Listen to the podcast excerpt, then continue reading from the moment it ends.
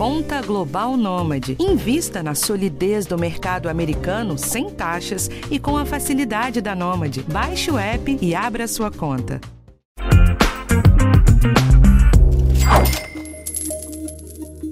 Olá pessoal, eu sou Daniel Silveira, repórter do G1 no Rio de Janeiro e você está no podcast de educação financeira. Este é um episódio especial, já que é o penúltimo do ano. Eu convidei os meus colegas do G1 em São Paulo, Darlan Varenga e a Marta Cavalini, que são dois feras do jornalismo econômico, para bater um papo sobre a loucura que foi 2020. A gente vai relembrar um pouco os acontecimentos mais importantes que impactaram no bolso dos brasileiros. Salve, meus caros! Que ano, hein? Gente, Dani do céu, né? Que ano, que ano. Se a gente for falar de tudo que aconteceu, né, na área econômica, né, especificamente, esse programa vai durar horas. Né, Darlan? Fala aí, você que começa. Ah, nem fala, Marta. Definitivamente 2020 foi um ano como nenhum outro, né? Aquele ano para ser esquecido ou para que acaba logo, né? E não acabou ainda, né? Está falando aqui. Então, gente, ó, eu sou repórter de economia há 10 anos. Eu posso dizer que 2020 foi o mais insano de todos em termos de noticiário, de abalo na economia e também na vida dos brasileiros e no bolso dos brasileiros, né? Mas também pudera, né? A gente nunca viveu uma pandemia. O susto foi muito grande. E a crise, de fato, foi sem precedentes. Pois é, Darlan, eu tenho um pouco, pouco menos de tempo que você e olha, eu devo dizer também que para mim foi o ano mais louco da vida em redação, assim, inclusive na minha carreira. Eu nunca vi um ano assim em termos de noticiário de trabalho. E a pandemia foi uma loucura coletiva, né? Ela não poupou ninguém, mudou praticamente tudo na vida de todo mundo. Até mesmo a dinâmica do nosso trabalho, né? Eu nunca imaginei que, como repórter, ia trabalhar em casa. Então, eu estou fazendo home office desde março, fazendo a cobertura aqui de casa, né? Lutando com a internet, às vezes cai, às vezes não funciona direitinho. E, né, acompanhando tudo enfim, é uma loucura. Então, muita gente entrou nessa história de home office também, né? E a gente até que é sortudo, né? Porque é, é bom porque a gente não fica no risco de contaminação. Mas é, tudo virou de cabeça para baixo mesmo, né?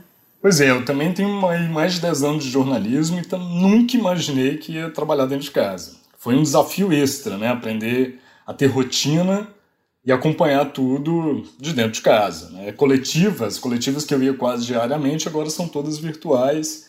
Mas enfim, a gente está levando. E por falar em loucura, eu acho que a gente podia começar essa retrospectiva falando de um dos acontecimentos mais loucos da economia esse ano, que de algum modo marca aí o início dos efeitos da pandemia no bolso da gente. Eu estou falando do famigerado circuit breaker, que é a paralisação dos negócios na bolsa de valores quando as ações despencam demais. Esse mecanismo foi acionado pela Bovespa seis vezes em apenas oito sessões. A primeira foi no dia 9 de março, em plena segunda-feira, quando a bolsa despencou 12%. Foi a maior queda até então em 20 anos. Né? Como eu estou no Rio, acabei não participando diretamente dessa cobertura. Então eu vou pedir para vocês aí contarem como é que foi acompanhar isso aí na redação de São Paulo. Então, Daniel, eu que no G1 eu costumo, é bem comum pelo meu horário, eu abri a bolsa de valores, né? Você preparar. E nessa época, assim, tudo aconteceu ao mesmo tempo, né? Para fazer esse programa, até de, qual foi o primeiro mesmo, que foi sempre um depois do outro, foi vários seguidos. Então, realmente, a gente até ficou um pouco lá atrás. O que a gente sabe, que acho que ficou claro para todo mundo, todo mundo percebeu, que as bolsas de valores derreteram no mundo todo, né? Isso quando começou isso? Foi lá em março, né?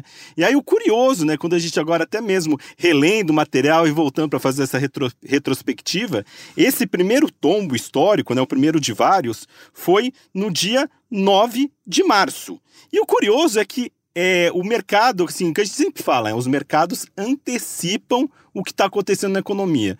O que estava acontecendo? Já estavam tendo vários bloqueios, restrições, a pandemia estava começando a se espalhar e o detalhe, não era a pandemia ainda. Todo mundo vai ser declarado ou não vai ser declarado, vai ser declarado, não vai ser declarado pandemia. E meio tudo isso, as bolsas com nervosismo gigante e traduzindo, né? Não é a pandemia em si, é que isso o que, que significaria para a economia? Uma recessão global sem precedentes. Era essa a análise, as pessoas com medo da recessão, não sabendo que dimensão ela seria. Então, esse primeiro tombo ocorreu alguns dias, inclusive, antes de ser declarada a pandemia, mostrando aí mais uma vez como é que os mercados aí se antecipam e chegam na frente, né? Começam a antecipar isso. Só para a gente contextualizar, né? Porque esse ano foi um ano atípico, né? Circuit Breaker é, já não é, não é um evento tão raro assim, né? É, é um marcador de crise crises, né? Quando você olha o histórico da bolsa, toda crise econômica, em algum momento vai ter o circuit break, aquele momento histórico que marca que as bolsas derretem, né? O último até então tinha sido em maio de 2017, quando rolou aquela delação da JBS. Então, esse março foi realmente um março de turbulência e outro detalhe, né? Quando foi, por que aconteceu, né? Tem um fato detonador desse dia 9 de, de março.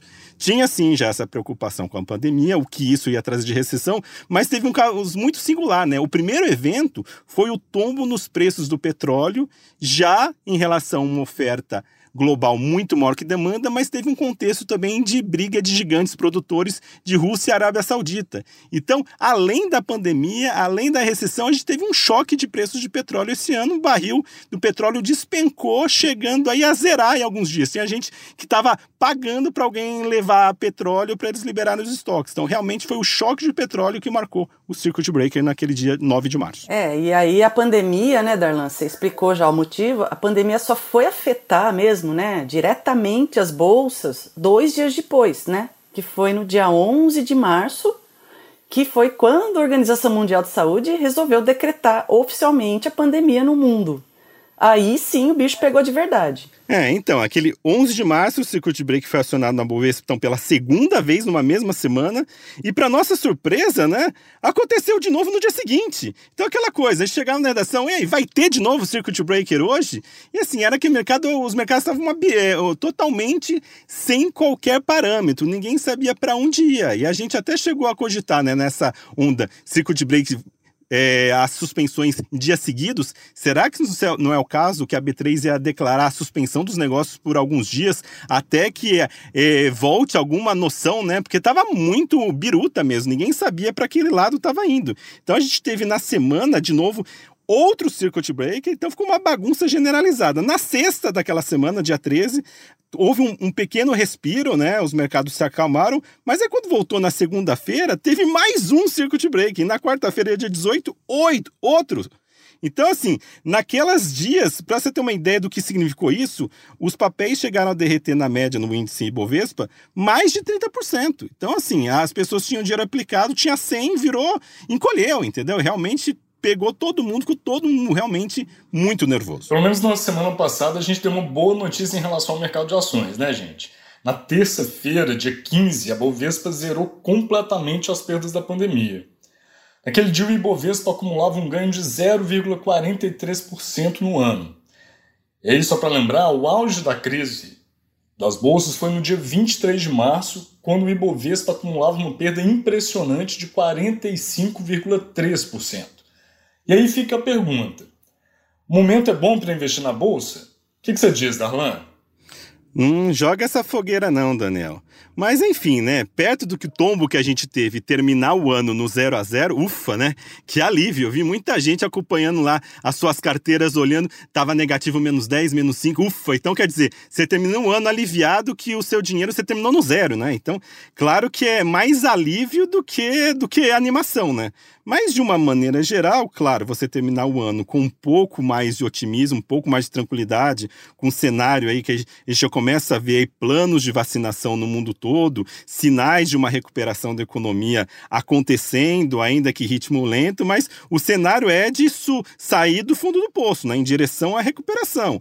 Então, a gente começa 2021 com muita incerteza, mas com sentimento que agora tende a recuperar. Ninguém sabe dizer se o tamanho, se vamos ter soluços, mas a gente sabe agora a direção que caminha um horizonte um pouco melhor. E falando de Brasil, né, um outro fator que ajuda um pouco aqui para as perspectivas da bolsa, a gente viu também no ano de pandemia, a Bovespa ganhou mais de 2 milhões de novos investidores, né? O que por quê, né? As pessoas procurando a bolsa de valores. Claro, no momento de tombo é um momento que muita gente procura é, comprar para tentar é, ter ganhos nessa alta, nessa recuperação, mas porque a renda fixa no Brasil, em tempos de Selic em mínimas históricas, parou, passou a render muito pouco, para não dizer alguns casos negativos. Então as pessoas estão em busca de uma, de uma rentabilidade um pouco maior, está disposto a tomar um risco e a bolsa ainda é o horizonte, que mesmo sendo investimento de risco, muita volatilidade, flutuações zigue-zague, há espaços para oportunidades. Então sim, a bolsa começa 2021 com boas perspectivas. Mas a gente lembra aqui, como não cansa de dizer, assim, aqui é um podcast de educação financeira, que todo investimento demanda cautela, conhecimento. Não vá saindo aí, não, é o ano da, da bolsa. E assim, você tem que se dedicar, entender, aproveitar as oportunidades entender que esse é um investimento de alto risco. Por que alto risco? porque tem muita flutuação. A bolsa pode abrir com alto e despencar de uma hora para outra. Vai ter outro circuit breaker? Olha, não temos bola de cristal. Vai depender de um outro evento, um choque inesperado. É nessas situações que ocorre. Portanto, a gente começa 2021 pensando que vamos respirar. E tomara, né, Daniel? Tomara que a gente tenha um pouco menos de trabalho e um pouco mais de notícias positivas para 2021. É, Darlan, nem fala, temos que ter mesmo, viu? Olha, e tem também, né? Lembrando que a taxa Selic, né, que é a nossa taxa básica de juros, ela está em 2%, que é a mais baixa da história, né? Com esses juros tão baixos, o juro, o juro baixo é bom para você pagar dívida, né, para o crédito tal, mas para o investidor não é, né? Então isso demanda mais trabalho para ele. Então, se ele quiser ir para a bolsa, ele vai. Se ele não quiser, se ele, se ele for mais conservador, ele tem que ver as opções que tem para aplicar, né? Como o Darlan falou, a renda fixa está perdendo rentabilidade e ficando até negativa. O Tesouro Direto Selic, né, que em tempos né, atrás era super, todo mundo aplicava e é considerado um investimento de baixo risco, agora chegou a ter uma rentabilidade negativa em setembro. Então veja bem, né, algo que não era visto desde 2002. E tem outra também, né? Tá tendo agora a inflação que está subindo e a caderneta de poupança tá, teve a pior rentabilidade dos últimos cinco anos, agora segundo o último balanço. Então, assim, para onde que dá para a gente correr, né? Então tem que ser muito cauteloso mesmo nos investimentos. Ou seja, a, gente, a dica que a gente deixa aqui para o investidor é que tem que pesquisar muito bem antes de aplicar o dinheiro. Né? Tem que definir prazo, ter objetivos muito claros. Não dá para sair fazendo isso no escuro, não, porque o risco é muito grande. Agora, voltando um pouquinho lá para março, quando foi declarada oficialmente a pandemia, tinha ali uma previsão não sei nem se a gente pode falar em. Não, não era previsão, né? era um temor muito grande de que uma verdadeira catástrofe econômica acontecesse. Agora, no fim das contas, essa catástrofe acabou não se concretizando. Né? A gente teve aí uma recessão técnica, dois trimestres seguidos de queda do PIB. Né? No primeiro trimestre, só lembrando, no primeiro trimestre o PIB caiu 2,5%, e no segundo ele teve um tombo recorde de 9,7%. Mas já no terceiro trimestre, a economia do país cresceu 7,7%. Foi um crescimento recorde também, mas mesmo assim incapaz de reverter as perdas dos seis primeiros meses do ano. Agora, convenhamos, com esse resultado do terceiro trimestre, a, a, aquele, aquela previsão de catástrofe ela foi completamente afastada, né? Mais ou menos, né, Dani? Você está sendo um pouco otimista demais. Mas vamos lá. Depende do que a gente considera como catástrofe, né? Olha, é, em março, por exemplo, na minha opinião, logo que começou a pandemia, todo mundo ficou assustado, né? Aí teve aquela, aquele medo generalizado do que estava acontecendo. Aí as cidades ficaram todas vazias, assim, com ar de cidade fantasma. A gente viu que teve até uma corrida aos supermercados, né? As pessoas estocando alimento com falta de né, com medo de faltar produto em casa, comércio tudo fechado, serviço paralisado. Então aquela incerteza ali, meu Deus, foi, né? Levou aquele cenário que, para mim, na minha opinião, seria uma catástrofe sem proporções. Né? Tanto que a economia foi caindo por causa de todas essas atividades paralisadas. E essa alta recorde que você falou aí do PIB do terceiro trimestre, né, que teve uma retomadinha e tal, não significa que a economia brasileira se recuperou, né? Eu e o Darlan, inclusive, a gente fez uma matéria, né? A gente até colocou um título chamado Pibinho com cara de pibão, né? Então, essa alta aí do 7,7% parecia muito alta, mas na verdade a economia ela continua abaixo do que estava no começo do ano, antes de começar a pandemia. Então, assim, tem que ter um pouco de cautela aí na análise, né? É, né? Jornalista a gente é criticado, né? A gente só olha o copo meio vazio, mas nesse caso não dá, né, gente? Claro que é, tá pior, a catástrofe é pior do que se lá, lá no começo se previa, mas não quer dizer que tá bom, né? Quer dizer que agora você vai dimensionando o, de fato o, quais as consequências, consegue calcular. E assim, para traduzir tudo isso, eu diria que mesmo com essa previsão de um tombo menor do que se imaginava, tudo indica que vai ser o maior tombo anual já registrado na história do país, entendeu? Não há precedente de um tombo desses de, de é, perto entre 4,5 5. Tem gente que acha que pode ser mais forte de 4, mas mesmo assim, gente, é um tombo. E ainda mais lembrando que a gente estava vindo de uma recessão, a gente estava começando a se recuperar da crise dos anos de 2015 2016, a gente não tinha se recuperado daquela crise e veio outra. Então agora a gente desceu um degrau para trás. Então agora, ainda que foi esse salto no trimestre, foi um crescimento recorde, mas como a gente falou aqui, foi um efeito estatístico, né? O governo adora falar que é uma recuperação em V, é, a gente tem que comemorar, e que bom, né, que foi rápido, mas a gente não há nenhuma certeza que esse ritmo de recuperação no terceiro trimestre vai continuar agora na, no quarto trimestre e virando ano. Pelo contrário, né, os economistas, analistas já têm vários sinais que houve uma desaceleração. Então a gente vai terminar o ano ainda no patamar pior do que estávamos não vamos ter retornado ao ponto que estávamos antes da pandemia. Então, essa é questão. Então, que bom que a gente está conseguindo segurar a economia, conseguiu. É, é, mas a gente está vendo um cenário, basta olhar aí desemprego, né, gente? Não só é, vidas perdidas, né, que acho que é o ponto principal da pandemia, mas, assim, negócios interrompidos, investimentos interrompidos e empregos destruídos. Então, assim, é uma situação realmente muito difícil. E olhando assim de horizonte, felizmente, claro, um lado positivo, ah, voltou a se recuperar, é, mas assim, a recuperação vai ser lenta, né? Há algumas projeções para 2021 estão vindo para baixo. A gente vai ser um ano também de. É, é por volta de 3%, mas ainda 3% numa base de recuperação. A gente tem anos e anos de crescimento aí perto do zero, né? O, o, o famoso voo da galinha.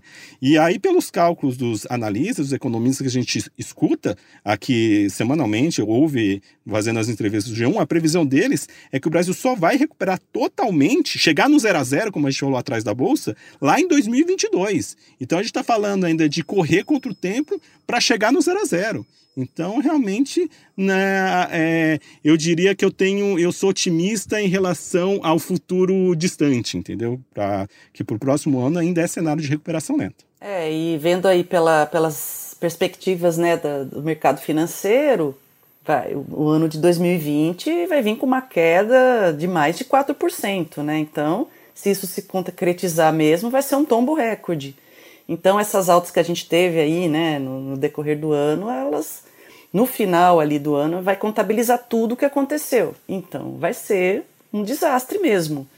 E a recuperação, como o Darlan falou, vai demorar. Isso se for em 2022, né? Então precisa também ficar de olho nisso.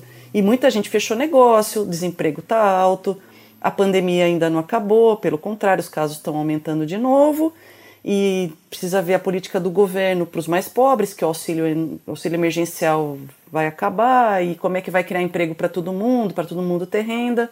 Então o cenário não é nem um pouco bom, né? Acho que é bom a gente lembrar também que assim, um, um dos efeitos da pandemia que ainda persistem na, na, na economia é, são os efeitos negativos sobre o setor de serviços, né?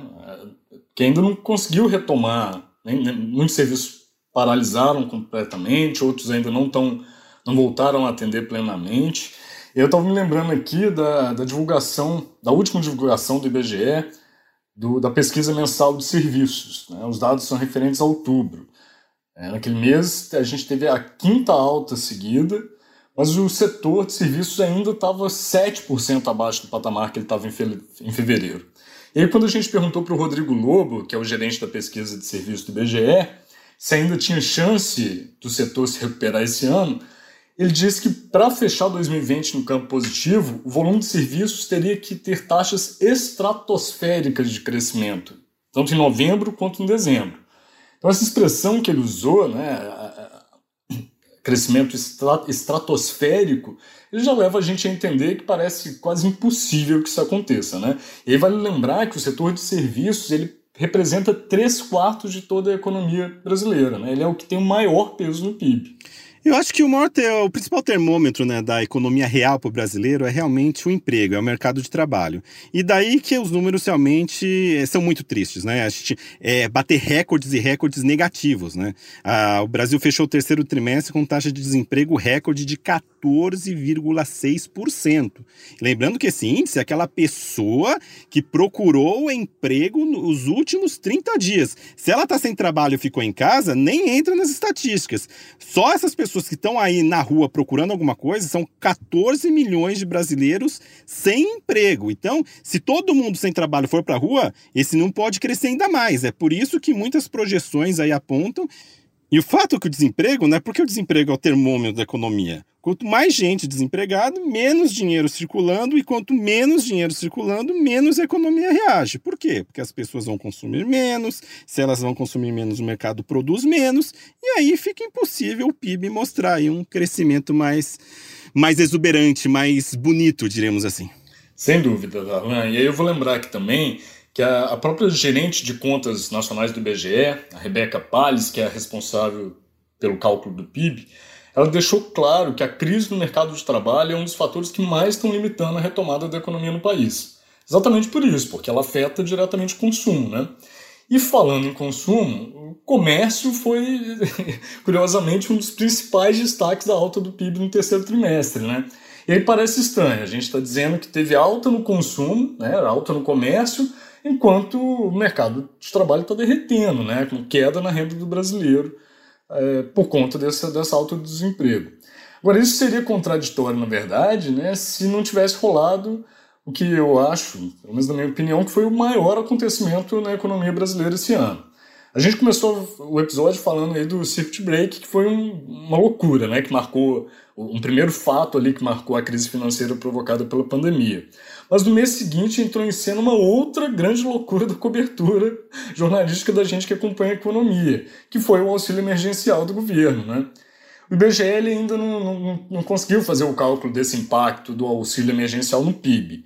Mas os economistas que a gente vem ouvindo, né, eles são categóricos em afirmar que se não fosse esse benefício, essa renda extra, a economia teria afundado de vez no terceiro trimestre. E aí, para falar desse auxílio emergencial, eu acho que não tem ninguém melhor que a maior especialista do G1 nesse assunto, que é a Marta Cavalini, né, Marta? Marta, conta aí pra gente como é que foi acompanhar todas as, todas as informações aí do, do auxílio emergencial. Nossa, gente, nem fala, viu? Esse, eh, desde abril, quando começou o pagamento, foi uma loucura. Foi, acho que, a cobertura mais intensa de todas durante a pandemia. Ah, lançou um calendário novo, ai, não sei o que, ai, fraude, ai, fila. Gente, cada dia era um acontecimento novo, né? Então, até e olha, até hoje não acabou isso, né? Porque ainda tá tendo os pagamentos, mas assim, foi muito difícil acompanhar tudo, principalmente no início, né? Quando o governo anunciou, queria pagar, tal. Aí o anúncio foi feito no final de março. Aí foi um fuzuê, porque aí todo mundo queria saber como é que quem que tinha direito, como é que elas poderiam se inscrever, onde se inscreve. Como é que ia ser feito o pagamento? Como é que elas iam conseguir pegar o dinheiro? Ainda teve um rolo, porque teve, tinha que regularizar o CPF. Aí muita gente descobriu que não tinha o CPF regularizado para poder receber o dinheiro. Aí corre todo mundo. Aí faz matéria para. A gente fez muita matéria né, para responder dúvida do leitor. Aí, por exemplo, como regularizar o CPF? Como é que eu faço para conseguir receber? É, quais são os requisitos? Onde que, eu, onde que eu tenho que me inscrever? Como eu me inscrevo? E também tinha dúvidas que a gente não conseguia responder. Aí tinha que falar com o governo, com a Caixa. Às vezes eles demoravam para responder. Então, assim, foi um trabalho imenso. Fora o volume de matérias, né? Que foi insano. Eram várias matérias, as pessoas buscavam por isso. E a gente tinha que passar a notícia para todo mundo, né? Aí também teve aí lançaram o aplicativo Caixa Tem, aí começou com problema, porque aí as pessoas só podiam receber pelo aplicativo.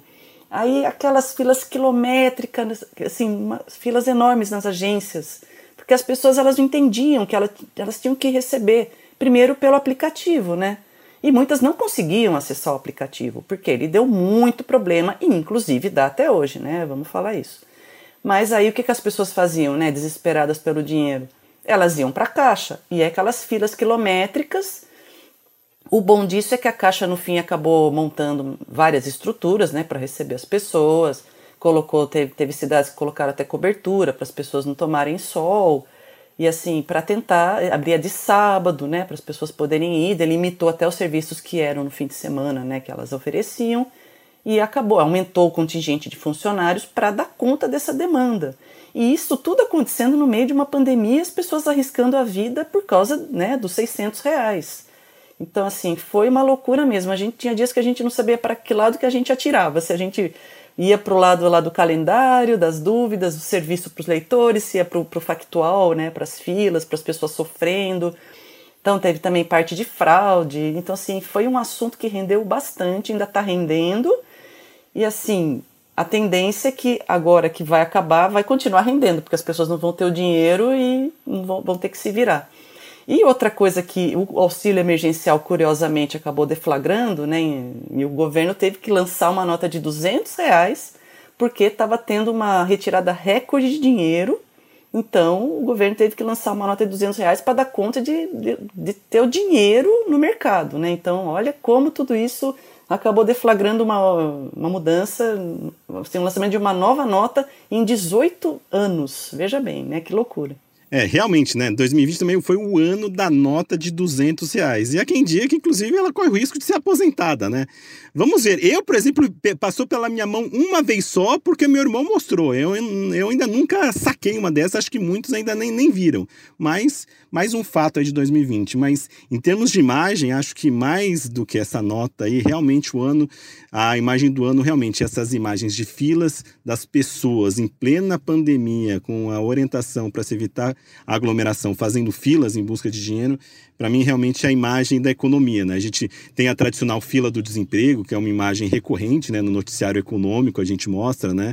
mas acho que essa imagem das filas na caixa para as pessoas buscar fazer esse saque do dinheiro do auxílio, realmente acho que é uma das imagens mais fortes do ano.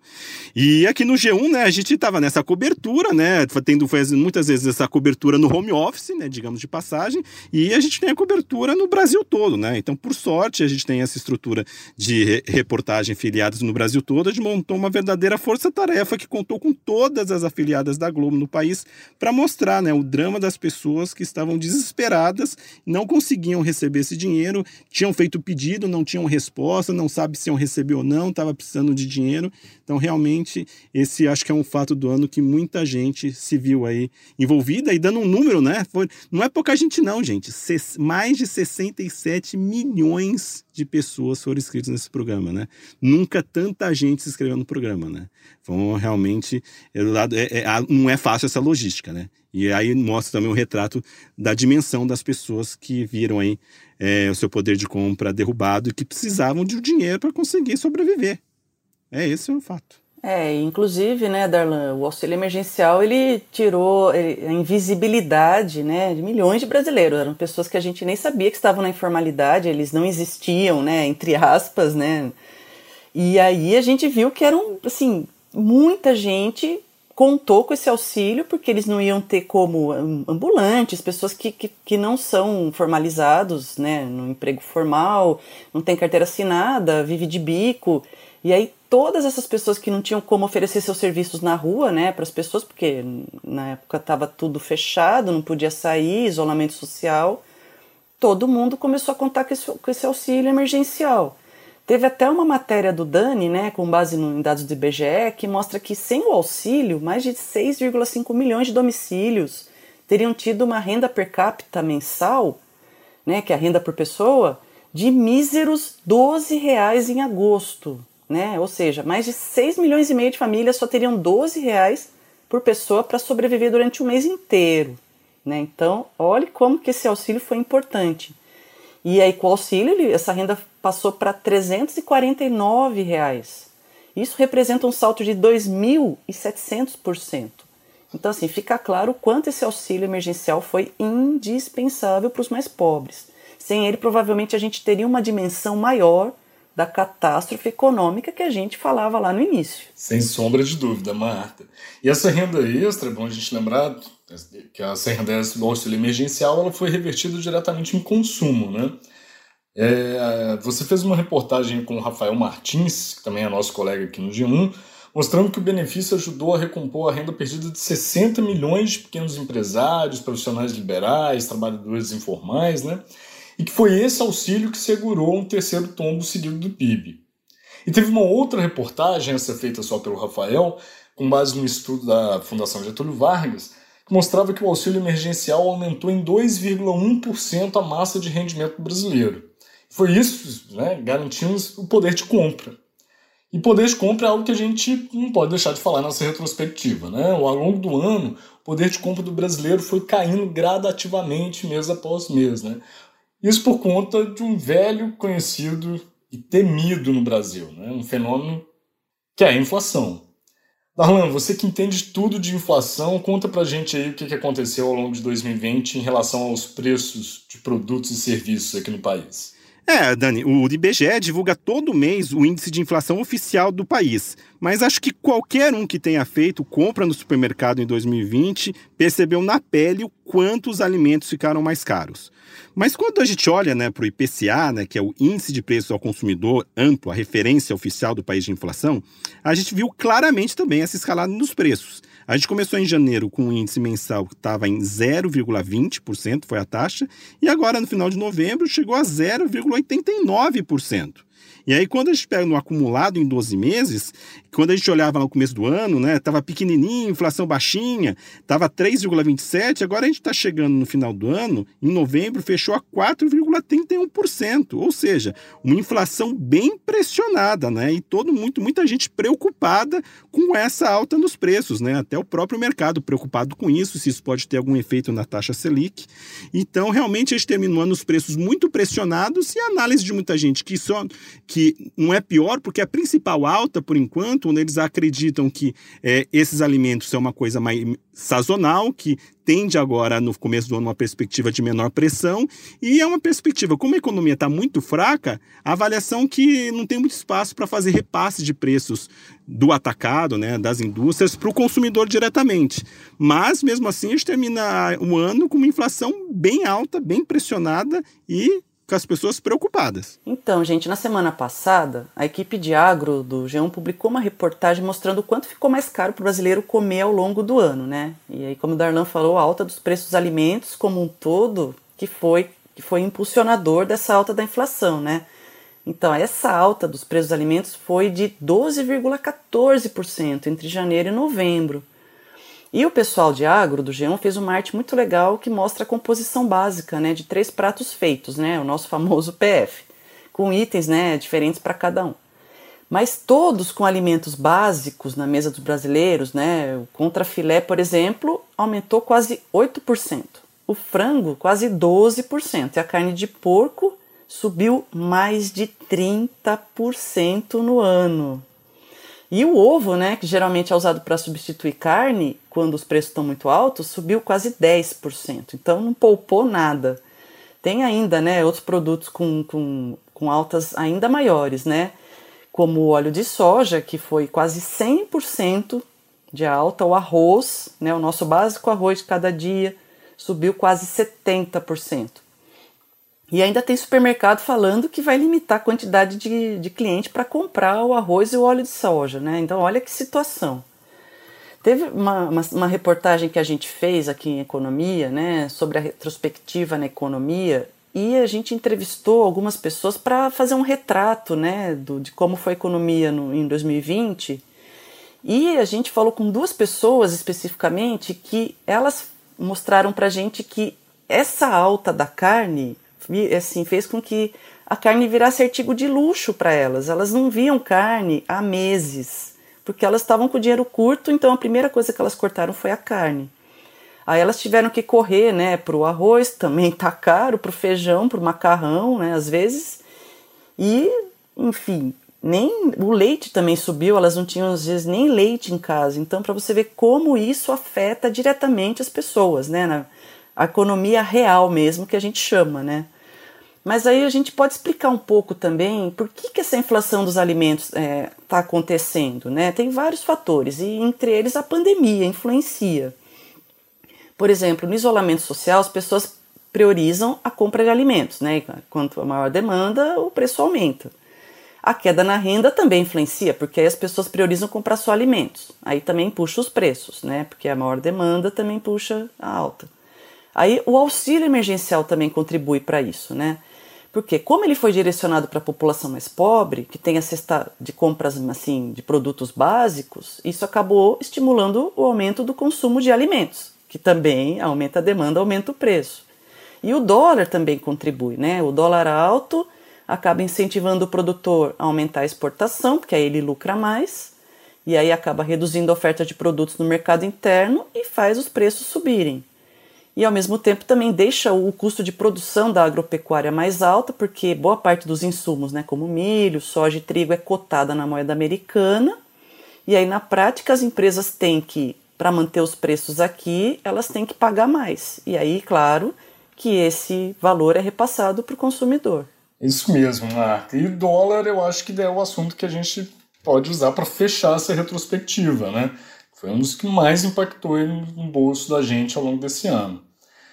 O dólar disparou desde janeiro, não é mesmo? E como, Daniel? Então, inclusive, né, acho que muita gente pode ser surpresa. Vou fazer uma pergunta aqui para pensar ra rapidamente quem está ouvindo a gente. Você sabe qual era a cotação do dólar quando o ano de 2020 começou, no primeiro pregão? Vamos lá, dole uma, dole duas, dole três.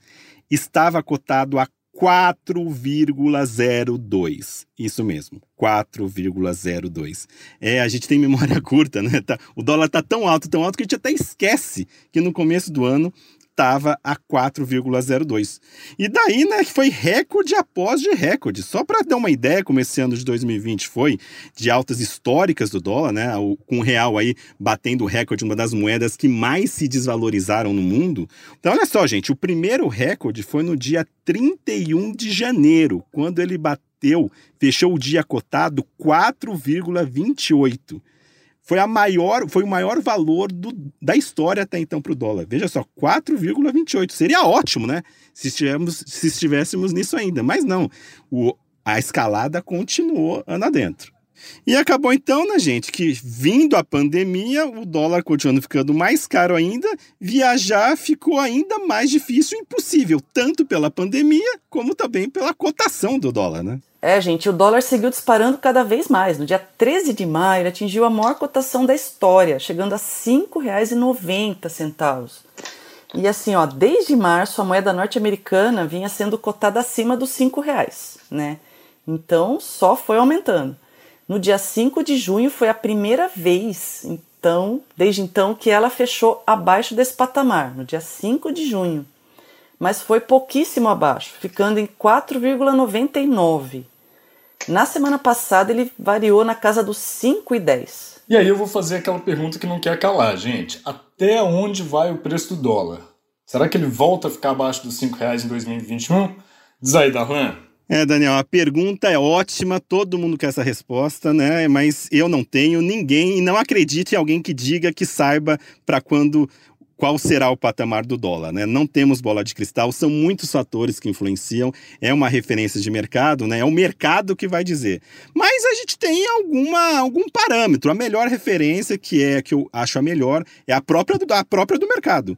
Tem a pesquisa Focus do Banco Central, que toda semana o Banco Central escuta mais de uma centena de analistas, de agentes financeiros do Brasil todo, e o que eles estão dizendo? Para 2021, a estimativa atual é que o dólar feche cotado a 5,03 reais.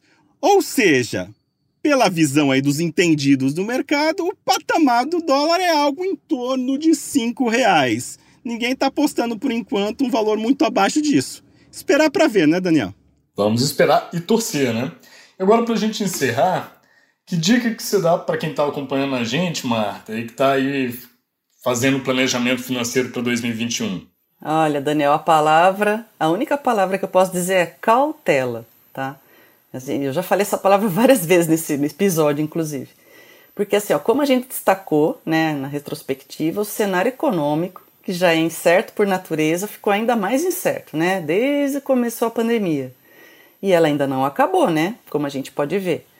Mesmo que alguns países já tenham iniciado a vacinação, ela não acabou e no Brasil muito menos, né? Então, eu acho que é fundamental controlar os gastos, aumentar a reserva financeira na medida do possível, né, já que o dinheiro está curto, e avaliar bem as opções né, de investimento, né, como a gente viu, por causa da taxa Selic, tem a bolsa, enfim, caso as pessoas tenham dinheiro sobrando para isso. Então, tem que ter cautela mesmo, não tem jeito. Tem jeito. E você, Darlan, o que, que você destaca nosso ouvinte. Olha, Daniel, eu vou na mesma linha da mata, cautela é sempre bom, mas acho que a gente tem que terminar com alto astral, né? Eu acho que a gente tinha que. A recomendação: valorize as suas conquistas, valorize o que você tem. Você é um vencedor porque tá, já ter chegado até aqui vivo e se, se tomar aqui com emprego, ou se não com emprego, com alguma maneira de se virar, né? O Brasil do corre, o brasileiro sempre arruma um jeito de se virar e dentro dessas, às vezes acaba descobrindo, se reinventando, né? Então, assim como cautela, cautela no mundo dos negócios, ter sempre aquela sua reservinha, um planejamento, poupar é sempre bom. Eu digo que está cada vez mais difícil aumentar a renda, mas sempre dá para guardar alguma coisa. E de pouquinho em pouquinho, isso pode fazer a diferença. Então, e o que eu diria é otimismo no sentido de que você é possível encontrar na crise algumas oportunidades. No mercado de trabalho, eu diria que a gente tem que ser realista, que ainda a gente ainda está vivendo uma economia recuperando lentamente, então aquilo que a gente espera, talvez a gente não vai ter uma resposta, o valor de salário, a oferta pretendida, mas eu acho sim que a gente pode ter, pensar na gente, uma maneira de se reinventar, de se reorganizar, de fazer diferente e ser melhor, né, diríamos assim. É isso aí. Eu, para não perder o costume, eu vou bater na mesma tecla de sempre aqui do nosso podcast de educação financeira. Planejamento financeiro é o básico para quem quer fazer o dinheiro render. E ah, antes de mais nada, não esquece que toda segunda-feira tem episódio novo no ar, que está sempre disponível no G1 e em todos os agregadores de áudio, como o Deezer e o Spotify. É, e se você gostou desse episódio, aproveita e segue a gente. Assim você é sempre avisado quando um novo episódio é publicado e pode compartilhar com quem você quiser. Até mais, pessoal! Até logo, pessoal. Um bom fim de ano para todo mundo, pra gente, né? E que 2021 nos traga, tomara, também alguma boa notícia, ou melhor ainda, boas notícias, até mesmo na economia. Tomara, Darlan. Eu tô confiante que a gente vai ter boas notícias sim, hein? A começar pela vacina. É isso aí. Esse episódio foi produzido por nós e também pelo Giovanni Reginato. Tchau, pessoal. Até a próxima.